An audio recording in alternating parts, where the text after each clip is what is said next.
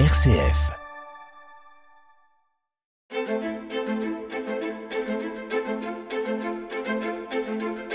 Quand je serai grand, Philippe Lansac.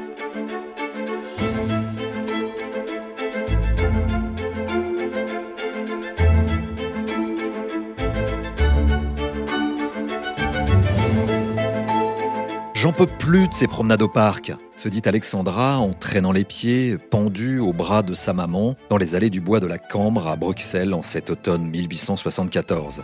La petite fille de 6 ans s'ennuie avec euh, ses parents austères et peu affectueux, d'autant que depuis la mort de son petit frère, l'ambiance familiale est vraiment devenue lugubre. Alexandra rêve d'aventure, notamment depuis que son père lui a offert les romans de Jules Verne et un atlas car derrière son allure rigide, son papa, Louis David, est un personnage plutôt atypique.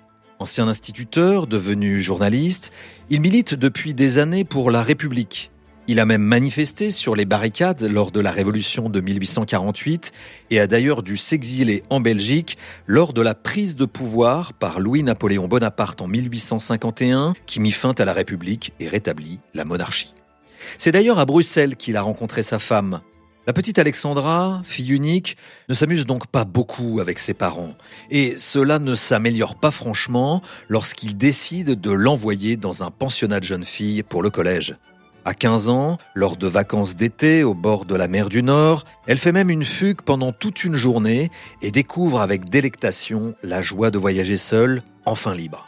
Une première aventure prémonitoire, car euh, Alexandra deviendra une des plus grandes exploratrices du XXe siècle, voyageant seule pendant près de 15 ans en Asie, entre 1911 et 1925, devenant la toute première occidentale à entrer dans la capitale du Tibet alors interdite aux étrangers, Lhasa.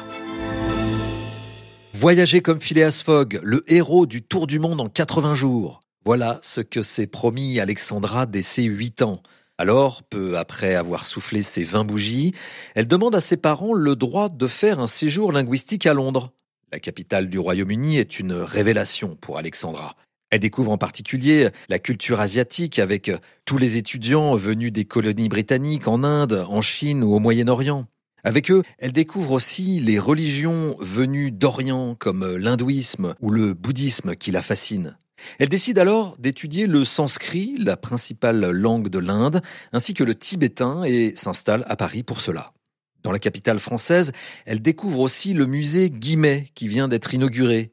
Guimet est un riche industriel qui a fait le tour du monde, rapportant une multitude d'objets, notamment d'Asie, et a décidé de créer un musée des arts asiatiques. Tous ces objets venus d'Orient fascinent Alexandra et renforcent son intérêt pour le bouddhisme auquel elle se convertit à sa majorité, fixée à l'époque à 21 ans. La jeune femme choisit alors la carrière d'orientaliste et commence même à rédiger des articles pour des revues spécialisées.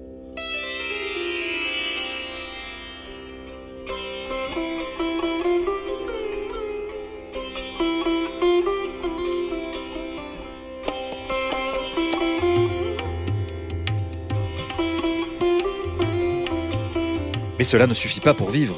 Alors, en parallèle, après avoir étudié le chant au Conservatoire de Bruxelles, elle devient cantatrice et elle se met à faire des concerts, non seulement en France, mais aussi à l'étranger, en Grèce, en Indochine, à l'opéra de Saïgon, en Inde et en Afrique du Nord. Elle chante dans la Traviata, Faust ou encore Carmen. Bref, elle devient chanteuse d'opéra. Elle chante d'ailleurs avec un nom de scène, Alexandra Myrial, pseudo qu'elle utilise aussi pour signer ses écrits d'orientaliste dans les journaux.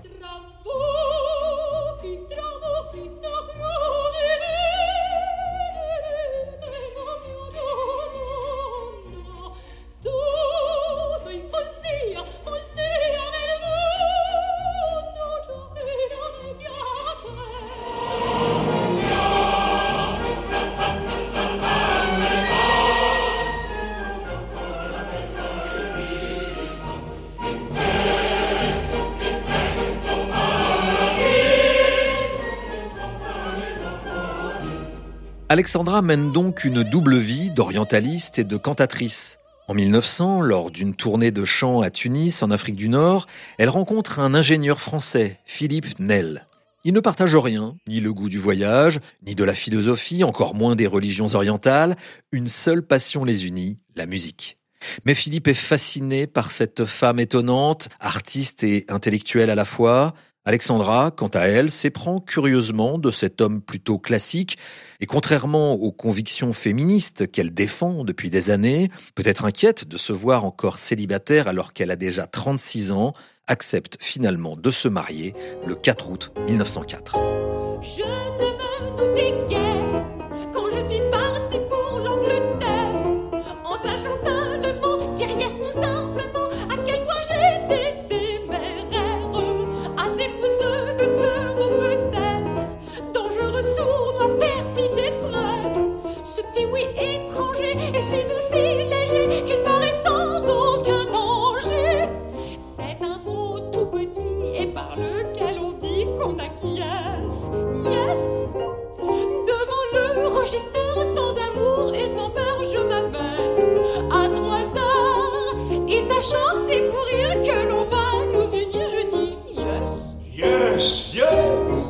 Mais pas question pour autant de renoncer à ses voyages.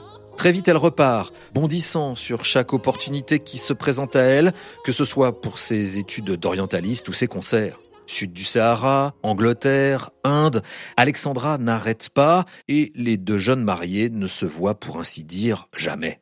En revanche, ils s'écrivent et rapidement le ton de leurs lettres devient amer, voire conflictuel, à tel point que Philippe, deux ans à peine après leur mariage, propose le divorce. Mais Alexandra, étonnamment, refuse toute idée de séparation. Triste et découragé, Philippe lui écrit de nouveau et lui fait une étonnante suggestion. Veux-tu essayer un voyage lointain? lui propose-t-il. Cette fois, il a vu juste. Rien ne pouvait faire plus plaisir à Alexandra. Elle le remercie vivement de son intention bienveillante et lui dit même qu'il est le meilleur des maris.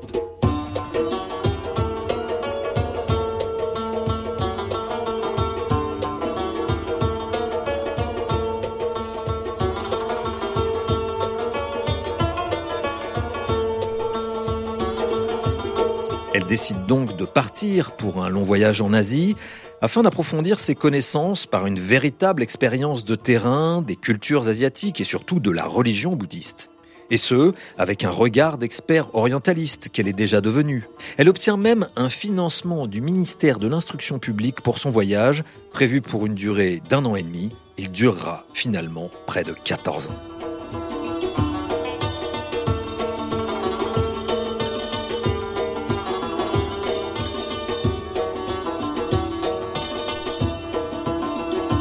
Le 14 août 1911, c'est le grand départ du port de Marseille. Cap vers Ceylan, grande île à la pointe du sud du continent indien qu'on appelle aujourd'hui le Sri Lanka, un pays bouddhiste où elle est reçue avec les honneurs d'une spécialiste par les autorités locales. Elle rejoint ensuite l'Inde du Sud, mais apprend que le Dalai Lama, le chef des bouddhistes tibétains, séjourne en ce moment dans le nord de l'Inde. Avec le culot qui la caractérise, Alexandra tente donc sa chance et demande une audience qui se voit accepter. Elle prend le train et remonte toute l'Inde, de la pointe sud jusqu'à Calcutta, au Bengale, puis Darjeeling, dans les contreforts de l'Himalaya.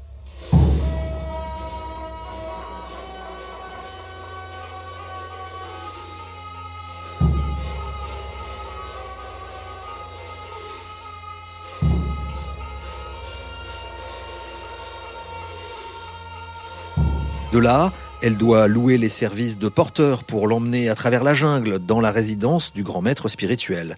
Le Dalai Lama est intrigué et fasciné par cette femme. C'est d'ailleurs la première femme occidentale à qui il accorde une audience. Il est surtout étonné des connaissances déjà importantes qu'elle a du bouddhisme.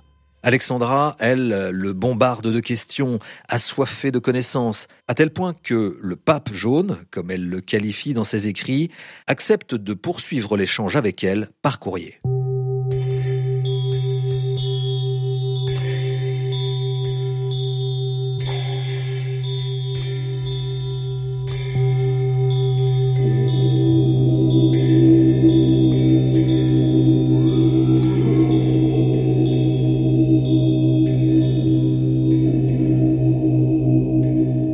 Cette audience avec le Dalai Lama, elle rencontre aussi Kumar, le fils du Maharaja du Sikkim, un petit royaume situé plus au nord, à la frontière du Tibet. Kumar est lui aussi un grand connaisseur du bouddhisme. Il est même considéré comme la réincarnation d'un lama.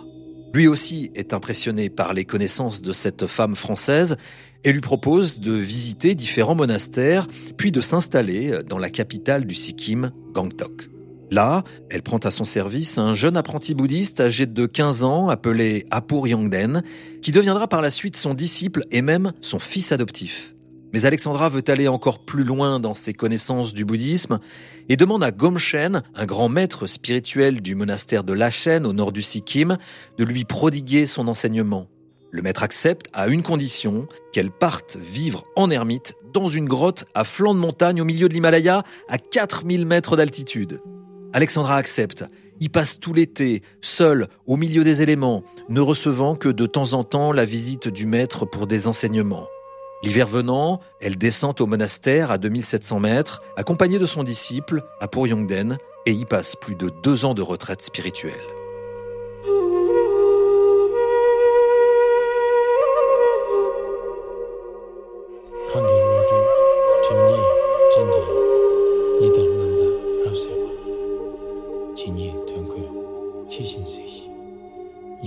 Mais Alexandra en veut encore plus. Elle veut voir le Tibet, alors interdit aux Occidentaux, car le royaume bouddhiste fait l'objet de tensions géopolitiques très fortes entre l'Angleterre, la Russie et la Chine. En 1916, elle part avec Apur Yongden, marche pendant deux semaines dans l'Himalaya pour rejoindre un monastère où elle rencontre le Panchen Lama, deuxième autorité bouddhiste tibétaine après le Dalai Lama. Mais de retour au Sikkim, Alexandra est arrêtée par les fonctionnaires britanniques, car elle a enfreint la loi. Elle est allée au Tibet sans autorisation. Il lui signifie donc son expulsion immédiate du Sikkim et même de l'Inde. Mais il lui est impossible de rentrer en Europe, car la Première Guerre mondiale bat son plein. Elle décide donc de partir plein est vers un autre horizon qui la fascine, le Japon. Une nouvelle aventure que je vous raconterai dans le prochain épisode de Quand je serai grand.